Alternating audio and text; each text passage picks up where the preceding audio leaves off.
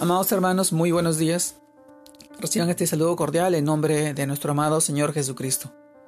Y en esta oportunidad permítame poder compartirles la reflexión de hoy día, de hoy día 12 de julio, que se titula Siempre gozosos. Y esto nos lleva a reflexionar en el pasaje que está en el libro de 1 de Pedro, capítulo 4, versículos 12 y 13, que nos dice de esta manera, Amados, no os sorprendáis del fuego de prueba que ha sobrevenido, como si alguna cosa extraña os aconteciese, sino gozaos por cuanto sois participantes de los padecimientos de Cristo, para que también en la revelación de su gloria os gocéis con gran alegría. 1 Pedro capítulo 4 versículos 12 y 13. Amados hermanos, el título de día, siempre gozosos. Esto nos lleva a reflexionar en este pasaje donde podemos encontrar en la palabra de Dios una instrucción muy corta, pero precisa, que dice estar siempre gozosos, que también lo encontramos en el libro de 1 de Tesalonicenses, capítulo 5, versículo 16. Y es que es muy importante preguntarnos si en realidad lo estamos practicando.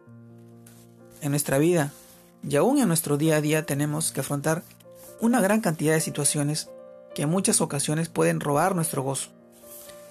Y es justamente en este punto donde nos debemos detener y reflexionar en qué es lo que estamos causando esa ausencia de alegría.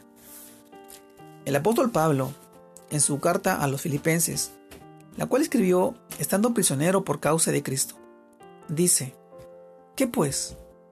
Que no obstante, de todas maneras, o por pretexto, o por verdad, Cristo es anunciado, y en esto me gozo y me gozaré aún. Filipenses capítulo 1 versículo 18.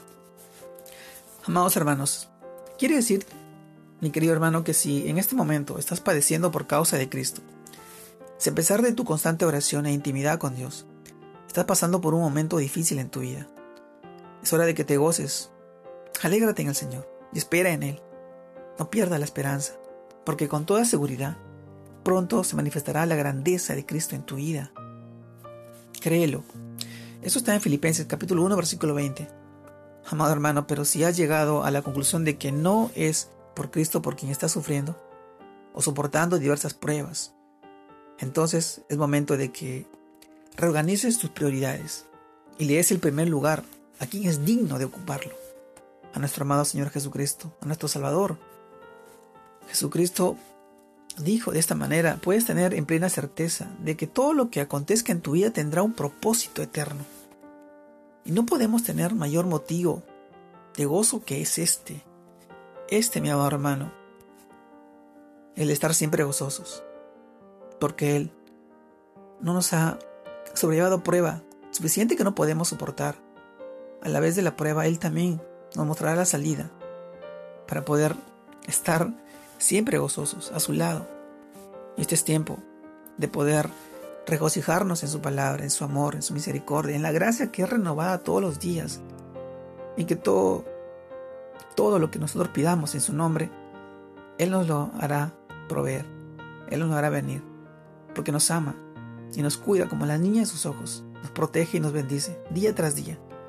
Y en este tiempo, mi amado hermano, yo te invito a que tú muestres esa alegría, ese gozo del Señor, porque Él vela por ti, cuida de ti y tus seres queridos y tus familiares. Te mando un fuerte abrazo, Dios te guarde y te bendiga, que sigas creciendo en el Señor, para la gloria de Dios Padre, en el nombre de Jesús. Saludos a todos mis hermanos, Dios los bendiga.